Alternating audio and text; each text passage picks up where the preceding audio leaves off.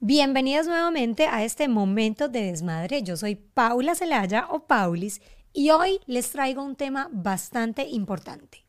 Conversaciones incómodas, pero supremamente necesarias. Mi invitada es Jasmine Peña y con ella vamos a abordar temas desde la muerte, los seguros, qué pasaría con mis hijos si me pasa algo o, mucho más importante aún, mi vejez. ¿Quién me cuida? ¿Quién me mantiene? ¿Qué va a pasar con nosotros? Temas que a veces son difíciles de hablar, pero como les dije, supremamente necesarios de planear. Bienvenida, Jasmine Peña, pero ex Tuirán. Tui, Tuirán. Ex no, o sea. A ver, cuéntame. El, apellido, el apellido original es Tuirán. Mi apellido original es Tuirán. Tuirán Nader, para que mi mamá diga pues que también que está incluida. que está incluida en el paquete, ¿verdad?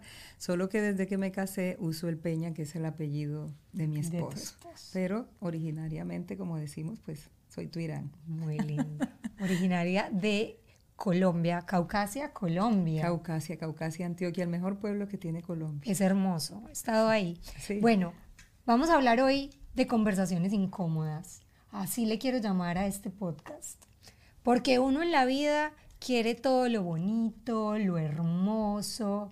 Uno muestra las cosas más hermosas de la vida. Pero hay momentos muy duros que si no se tuvieron esas conversaciones incómodas, se convierten en un problema. En un problema. Tú eres especialista en seguros, sobre todo muy fuerte en el tema de seguros de vida. Sí, señora. Empecemos por el principio. ¿Cómo llegaste ahí? Porque yo sé que hay toda una historia, una historia familiar y personal que te conecta a hacer este trabajo con tanta pasión y con... Yo sé que te mueve algo más que el trabajo. Me mueve algo más que el trabajo. Fíjate que esta mañana precisamente eh, les hice una historia de las que hago con mucho cariño en las redes y hablé de eso, de la misión, qué te mueve a hacer las cosas, porque muchas veces estamos, me va mal en el trabajo, no me genera dinero, pero es porque a lo mejor el propósito lo tienes muy, muy grande. Mm, e, exacto, y entonces para que te pueda ir bien debe haber un propósito, debe haber una misión y una cosa trae la otra. Cuando hacen las cosas con amor y con un propósito es lo que te lleva a lo que llaman éxito. Cuéntame cómo empieza esta historia porque empieza contigo, una historia desde que estabas jovencita con tu familia. Ay Dios, fíjate que mm, cuando desde que estaba joven con mi familia, mis hermanos, 1987, es un día muy triste, un 15 de septiembre del 87, porque ese día muere nuestro padre, ¿no? Muere mi papá. Tu papá. Muere muy joven, eh, tenía, era un hombre de 42 años. Wow. Y entonces un día en un asalto, pues él muere en una muerte accidental, oh violenta. Qué tristeza. O sea, le quitaron la vida. Le quitaron la vida. Y en ese momento éramos tres hermanos. Yo soy la mayor, sigue mi hermano Carlos, que es dos años menor que yo, y Martín, que es ocho años menor que yo. Pasamos situaciones muy difíciles, mi madre y yo viéndola batallar para darnos comida. Muchas veces regresábamos del colegio y no había un plato de comida en la mesa los uniformes, la matrícula. Nos sacaban del colegio todos los meses y llegábamos temprano porque no estaba pago el colegio. Recuérdate que en Colombia para que el colegio sea bueno tiene que, tienes que, ser privado, tienes que pagar. O sea, hubo un cambio de vida, en el, obviamente tristísimo el momento que se murió tu papá, drástico. Drástico.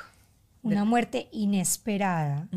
Y en ese momento se quedaron, digamos, económicamente muy mal muy mal. Él era el support de una madre con unos hijos, esta madre que nunca ha trabajado y muchas veces pasa eso, Paulis, que crees que, que, la vida o lo que tienes no se va a ir. Y entonces tengo el esposo que me mantiene, que esto, y no piensas en, en, lo otro, en las en conversaciones incómodas. En Mejor dicho, en este podcast vamos a hablar de la importancia de tener todo financieramente y a un futuro preparado. Exactamente. Con esta historia tan difícil, yo sé que fue difícil para ti, para tu familia, crecieron con, una situación económica muy dura. Sí.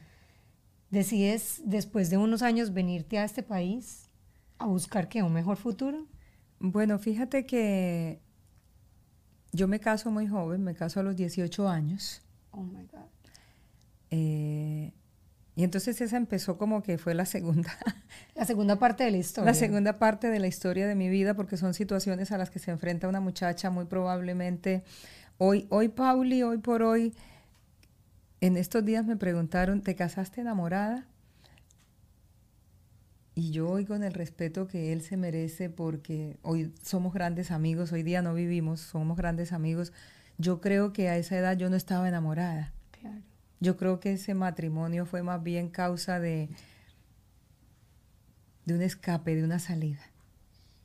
Y muchas veces pues no lo he querido decir porque lo que hablamos, cosas incómodas Cosas- de hablar, situaciones ¿no? incómodas. Claro, Situaciones venías de, de este dolor, de perder a tu papá, de la situación con tu mamá, de ser la hermana mayor.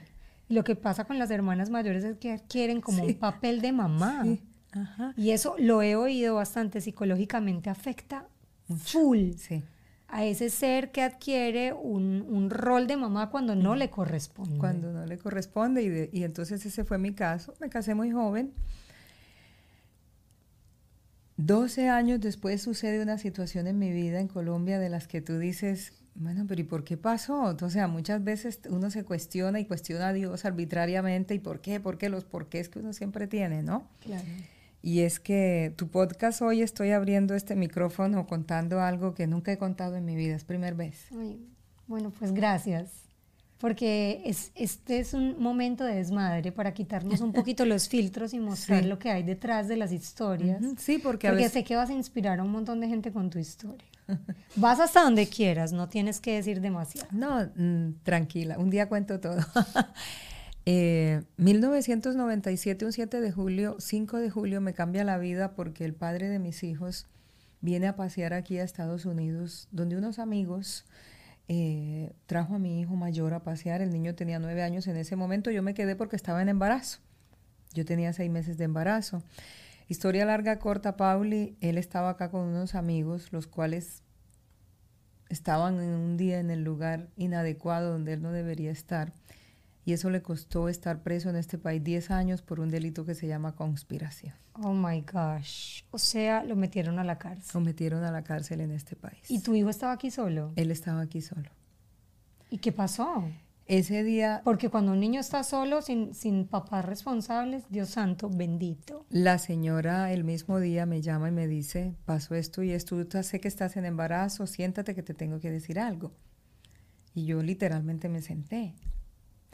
Y me dijo, pasó esto y esto y esto con los hombres. Recuerdo esa palabra y yo pensé que era un chiste. Oh my. Y le pregunté, ¿y mi hijo? Me dijo, aquí está conmigo. Porque el niño, él gracias a Dios salió con los amigos y dejó al niño en la casa de la señora.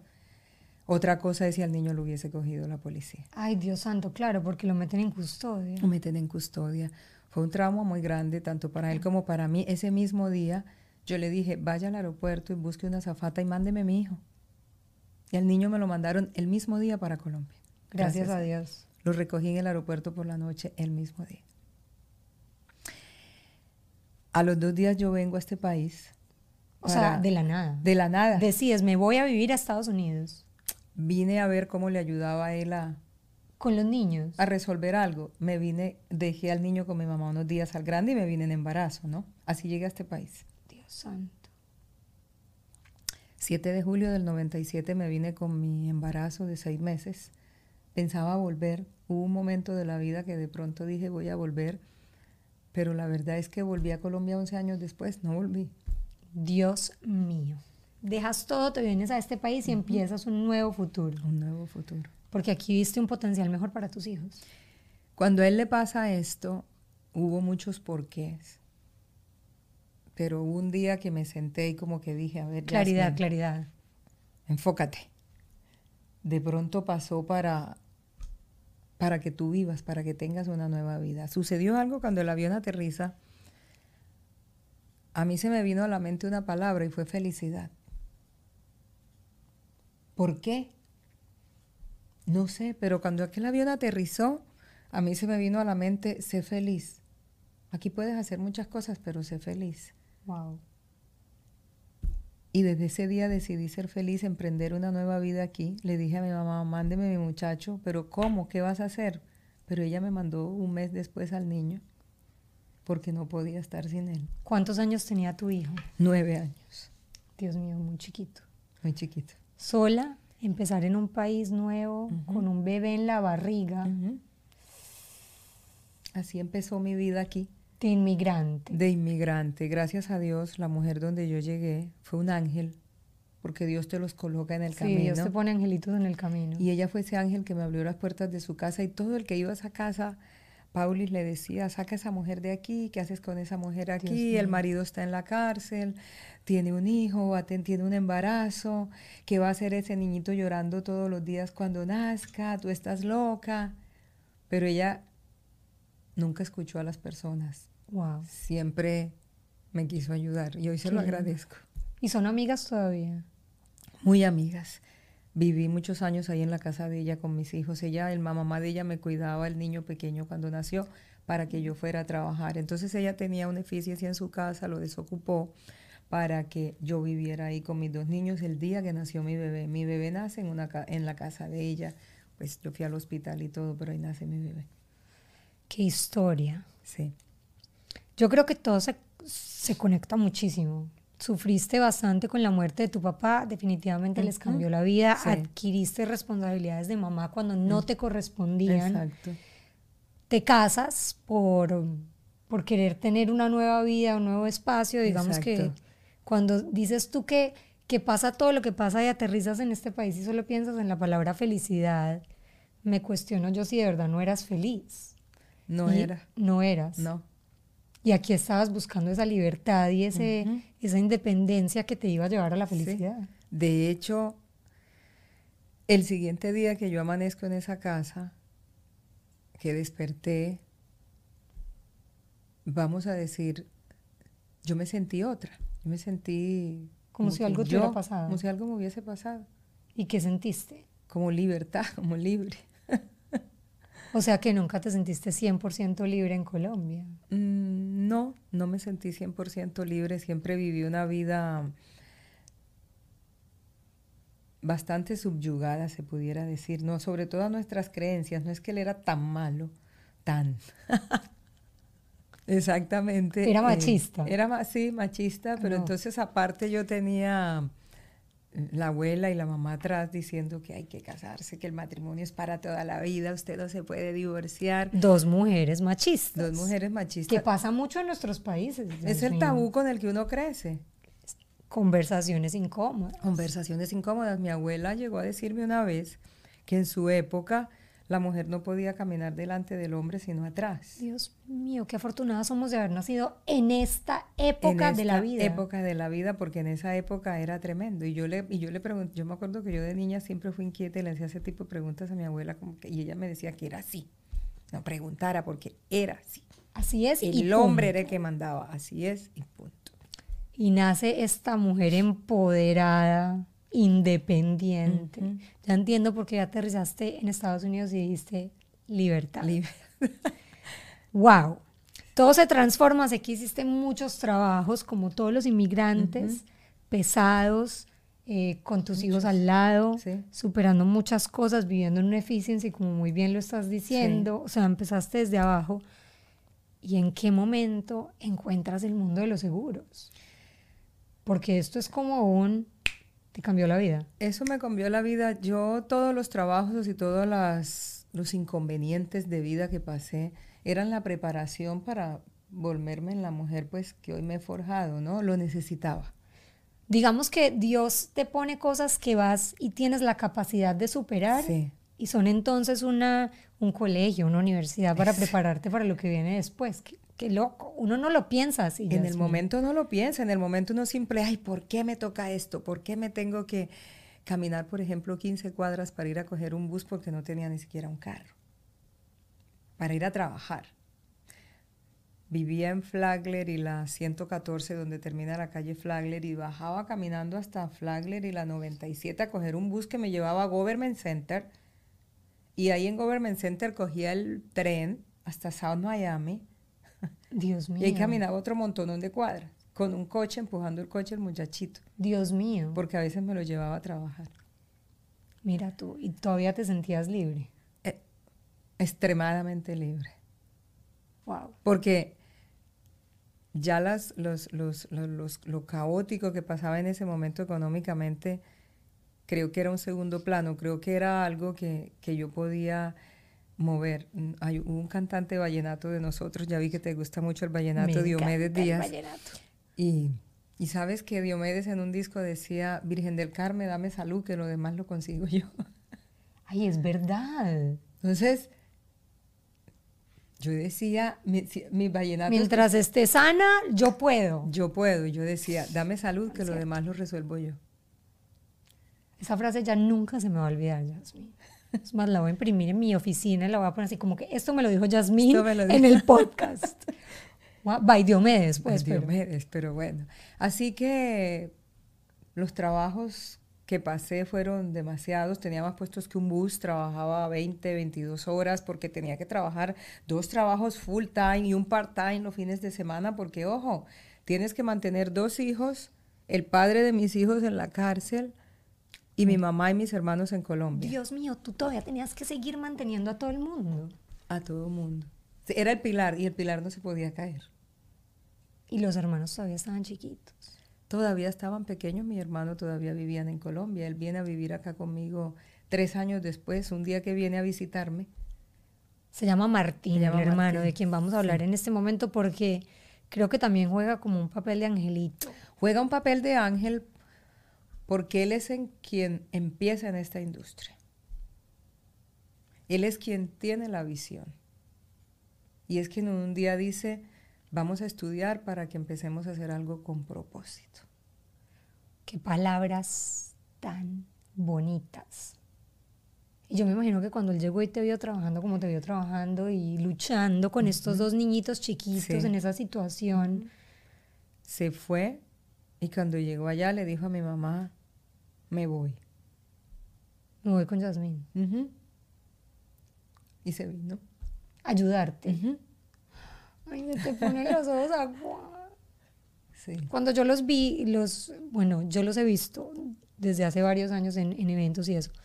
Pero mm, hace unos fines de semana estuvimos en Houston en la conferencia de The Latina Power Ajá. de Klaus Ayala Hermosa. Y em, pues compartimos bastante. Sí. Hicieron una presentación linda. Pero Martín presentó a Yasmín en el escenario. Y esos ojitos de hermano orgulloso, divino. Y él me dijo, es que aquí la estrella, cuando hablé con él, me senté a hablar con él, es que aquí la estrella de todo es Yasmín. Esa es la inspiración detrás de todo. Y yo decía, ay, que mis hijitas se amen y se quieran como se quieren ellos. ¿Sabes qué? Que todo lo que pasamos y las situaciones de vida que pasamos nos unieron mucho. Somos tres, lo que la palabra de verdad dice, hermanos. Nunca hemos peleado por un centavo, somos socios. Los tres hermanos. Sí. Wow. Después se vino el otro hermano. No, el otro vive en Colombia. Ah, ok, Porque él es quien opera un call center de servicio al cliente que tenemos en Medellín, en Colombia. Wow. Y en la vida hemos peleado ni pelearemos por un centavo, no existe. Primero somos hermanos. Me encanta ese consejo. Me encanta. Primero somos hermanos, nunca hemos manejado un peso en las cuentas, las maneja un tercero y nos dicen, hay un centavo, 50 centavos para ti, 50 para Martín, y eso nos mantiene la hermandad sana. Me encanta. Qué buen consejo. Sí, es el mejor consejo que le doy a todo mundo. No quieras siempre saber más que el otro, sumar más o restar más, porque eso te va a restar A ti. a ti. Qué buen Hay que delegar. Conversaciones incómodas. Conversaciones incómodas. Bueno, se meten en el negocio de los seguros de vida. Martín descubre esto porque un amigo le dijo. Eso fue básicamente lo que él me sí. contó. Un amigo, él le dijo, él veía que el amigo le iba bien y le dijo, ¿qué haces? Y él le dijo, yo vendo seguros de vida. Y él le dijo, ¿y eso qué es? Acuérdate que en nuestro país No se habla. no se habla, Una no. conversación incómoda. En conversaciones incómodas y a mí que me toca con nuestra comunidad. Cuando me siento con ellos y esta conversación es muy incómoda, cuando le dices a la persona, ¿y qué pasa si mañana te mueres? Y a la gente no le gusta escuchar eso. Y un día le pregunté a alguien, de ¿cuántas personas se mueren de 100? ¿Todas? Todas. De 100 se mueren 100. Todos nos vamos a morir. Todos nos vamos a morir. Entonces, ¿por qué yo hoy voy a decir, no me hable de la muerte? Más bien prepárate. Totalmente. Porque un día va a llegar. Entonces, prepárate para que si tienes personas a tu alrededor, no sufran y las dejes preparadas. Esto se conecta mucho con tu historia, por eso yo quería primero que nos contaras la historia y todo lo que viviste para llegar aquí. Se les presenta la oportunidad de los seguros, empieza tu hermano a trabajar en esto y luego vienes tú y descubren que eres súper wow para trabajar en esto y tienes así como un premio de la más, yo no sé cuál es el premio, pero tienes como un, un porcentaje de que eres como la top en el mercado. Es porque me gusta lo que hago, lo hago por un propósito. Para mí es indispensable que toda familia padre, madre, que tenga hijos que dependan de él, si mañana sales y no regresas, tus hijos no les haga falta un plato de comida ni un par de zapatos, porque como a mí me faltó, sé lo que puede ocasionar en una niña, cómo vas tu hija a dejarla que se defienda. No los trajiste al mundo para que sufrieran. No. Bueno, mis papás no se murieron, pero yo tuve a mi papá y a mi mamá en coma cuando yo ah. tenía 19 años, los dos al mismo tiempo. Dios. Y hubo un año en que yo no sabía, mi papá tenía plata, pero yo no sabía dónde estaba la plata. Ah, imagínese. Esa es otra cosa, todo hay que tenerlo anotadito, apuntadito. Y no, y a mí me tocó salir a trabajar y, mantener a mis papás y la casa. Ya cuando mi papá como que volvió en sí, porque tuvo una operación muy grande de corazón y estuvo en coma, y bueno, mi mamá sí quedó mal, ya la historia de mi mamá la conocen.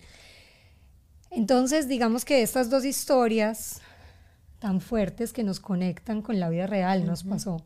¿Te pasó? Esa conversación incómoda hay que tenerla. ¿Cómo le haces tú el primer approach a tus clientes? ¿Cómo se habla de esta primera conversación incómoda? ¿Qué pasa si te mueres? ¿O qué pasa si te pasa algo? ¿Qué vas a hacer con tus hijos? En este podcast nos siguen un montón de mamás. Exacto. Son simplemente lo que tú acabas de decir, preguntas. Pregúntate, yo le digo a la gente, pregúntese y respóndase usted mismo. Si hoy salgo de casa y no regreso, y tengo personas que dependen de mí, ¿cómo se supone que van a seguir llevando el estándar de vida que yo los tengo acostumbrados? ¿Y eso cómo se hace? Eso se hace a través de los seguros. Eso se hace a través de los seguros de vida. El que tú de, de verdad que muchas veces te vale menos de lo que vale un café al día. Te, te cuento una historia, mira.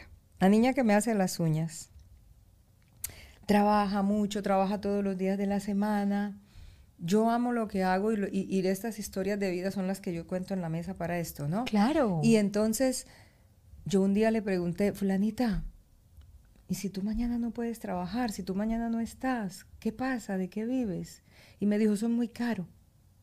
Yo le dije, ni pues siquiera... Pues yo también, digamos que yo gano un poquito más de la de las uñas, pero yo también pienso que eso es caro. Yo tengo seguro de vida. Sé que hay otros seguros que también tú tienes. Sí.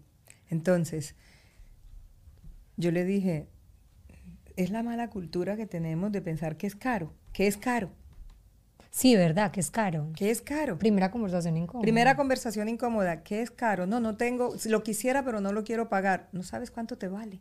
Promedio más o menos, Jasmine. ¿O depende del income de una persona? No, no tiene que ver nada por el income promedio. Una persona entre los 40 años puede tener un seguro de vida de 500 mil dólares que le cuesta 2 dólares al día, 60 dólares. ¡Mentira! Dos dólares al día nos los gastamos en chicles. En chicles. Entonces, para no cortarte la historia, yo veía que ella todos los días entraba con un smoothie a la peluquería. Y un día le pregunté cuánto vale el smoothie diario. Y me dijo 6.99 y le dije, por 5 que vienes. Son 6 por 5, 30. Por 4 semanas son 120. Y la protección para ti y para tus hijos te vale 60. ¿Es caro? No. Ni 5. Ni 5. ¿Y ella qué te dijo? Una mala palabra. Pero me dijo, increíble la vida. Ya. Pero hoy. De una. Porque aparte el smoothie me está engordando. Entonces, pero qué lindo que se lo pusiste en esa perspectiva. pero es, que eso es lo que eso es lo que Jasmine, fíjate que muchas veces personas me dicen, "Oye, sabes que me han hablado de un seguro mucho tiempo, pero yo nunca me había dado cuenta que lo necesitaba." Porque es que los seguros, Pauli, son tan incómodos. O sea, nadie se levanta pensando, "Hoy voy a comprar un seguro de vida." Hoy voy a comprar un seguro de accidente por si me quiebro un pie. Hoy voy a comprar un seguro de cáncer por si me da cáncer. Nadie se levanta pensando en eso. Y hay seguro de todo eso. Hay seguro de todo eso, que si uno tiene un diagnóstico de algo grave, te dan un dinero importante de lo que tú tengas asegurado para pagar los gastos de tu casa y no caer en bancarrota, por ejemplo. Tengo una pregunta muy fuerte con esto, porque el otro día vi que posteaste, aparte del seguro de vida, ¿qué pasa si te enfermas? ¿Quién paga las cuentas? ¿Quién paga las cuentas? ¿Qué pasa si te enfermas? Todas las que nos escuchan son mujeres. Cada minuto en una de ocho mujeres hay un diagnóstico de cáncer de seno. Y la pregunta es, ¿qué pasa si yo soy la próxima? Ojalá que no, pero ¿qué pasa si soy? Los números están ahí, las estadísticas están ahí. Es muy fuerte. Cada 60 segundos una persona es diagnosticada con Alzheimer. ¿Qué pasa con mi familia si a mí me ataca esa enfermedad y en la vejez voy a hacer carga de mis hijos? Yo no lo quiero. No. ¿Es justo con los hijos? No. No. Yo soy desde los 19 años la que cuida y mantiene a mi mamá en un todo por todo. No y cada vez vale más. o sea, te lo está diciendo una persona que lo vive todos los días de su vida. Entonces la pregunta para mí, para ti sería, ¿y si mañana no estás, quién paga los gastos de tu mamá? Entonces yo le... Necesito salir a comprar otro seguro cuando se acabe este Entonces, esas, por eso es que las personas me dicen, ¿sabes qué? Nunca había mirado el tema de los seguros de esa forma, porque yo no te llego a vender nada. Yo te hago un par de preguntas. Y si esas preguntas son no.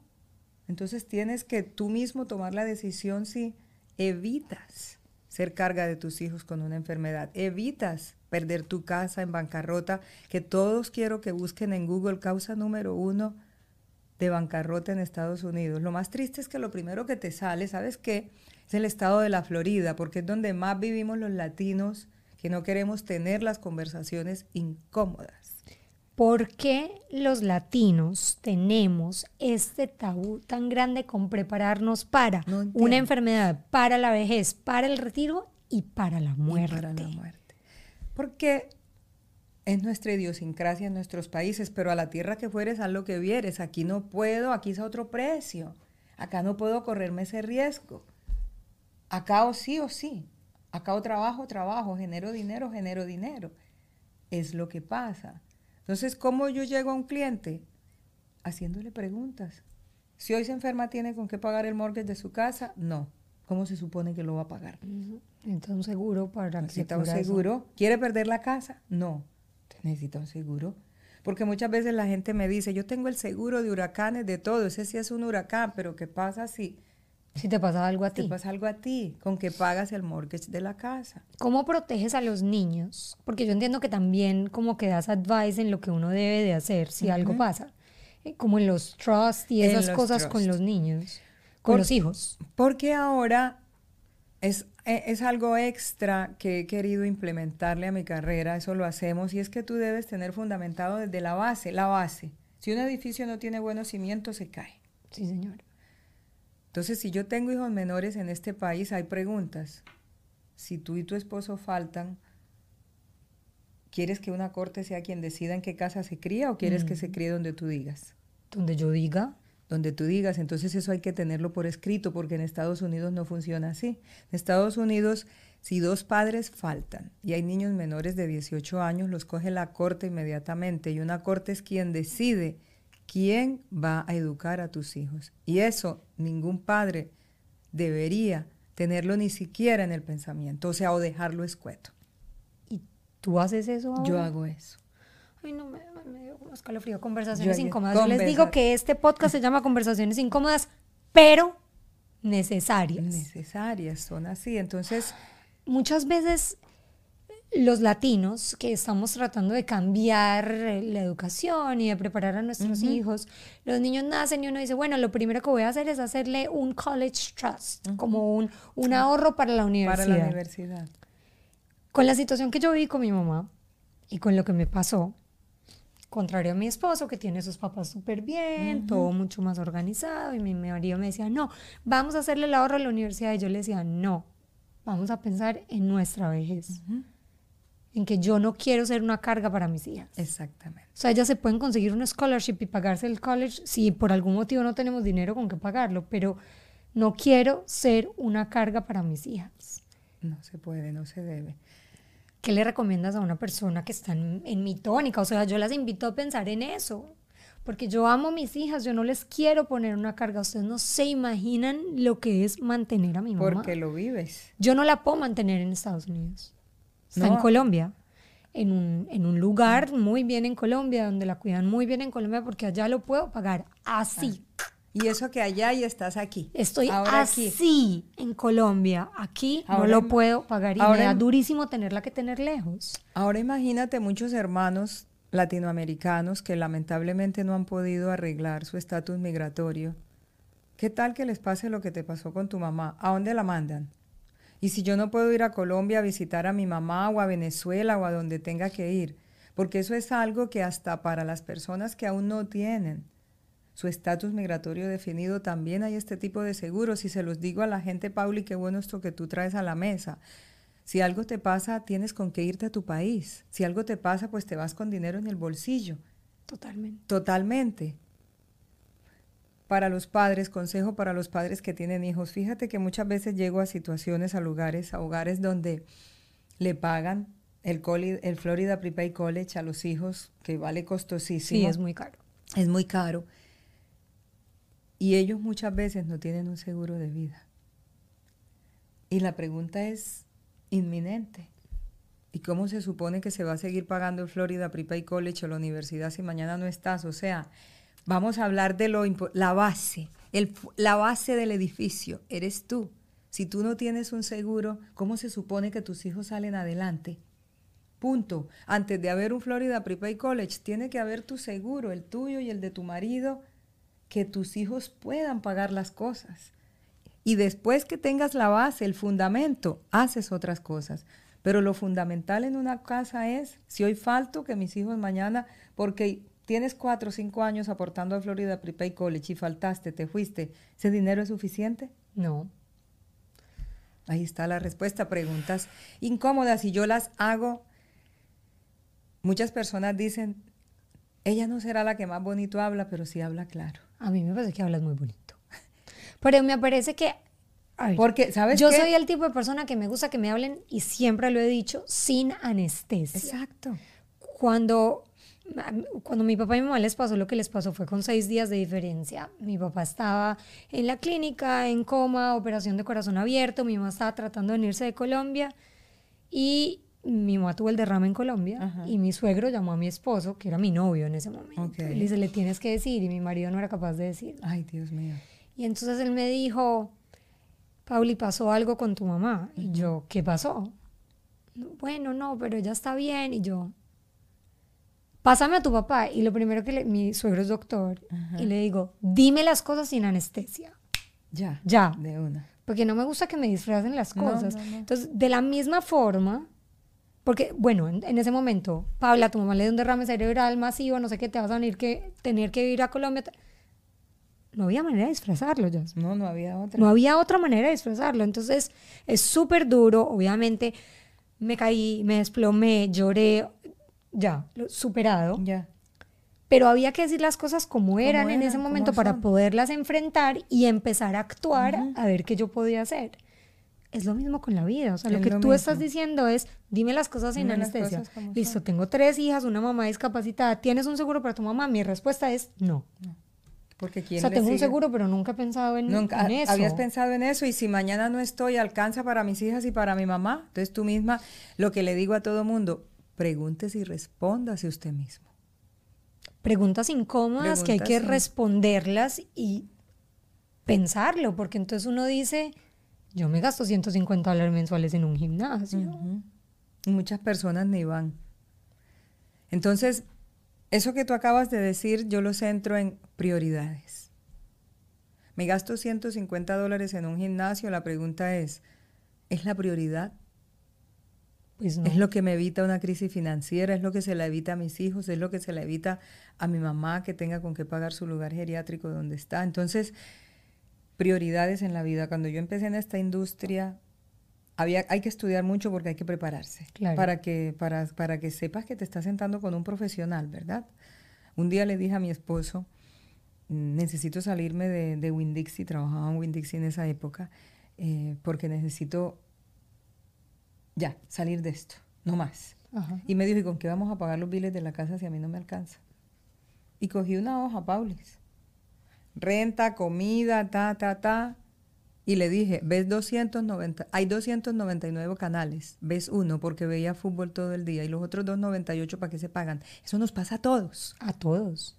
Entonces, vamos, empecé por prioridades. ¿Qué es lo que es aquello que es un gasto? Fíjate, la gente me dice, no puedo tener el seguro de vida porque no puedo tener un gasto más. ¿Con qué pagas los gastos si estás enfermo? ¿O con qué los paga tu familia si te mueres? El seguro de vida es ese pasaporte a la tranquilidad. El seguro de vida es ese techo de esa casa. Es como un... Para, esperar, para no esperar la casa. Es como la, comida. La comida. Es una prioridad. Es una prioridad. Entonces, una vez hace muchos años me hice una biopsia de un nódulo que tengo acá. Tenía un jefe gringo. Y yo le pedí permiso para hacerme la biopsia. Y ese hombre no me preguntó cómo estás. Ese hombre sabía que yo tenía dos hijos y me dijo, ¿Do you have a life insurance? Así. De la nada. De la nada. ¿Do you have a life insurance? Porque, ¿qué dijo él? Tiene cáncer. Claro. Y yo pedía permiso, prestaba plata para mis dos hijos.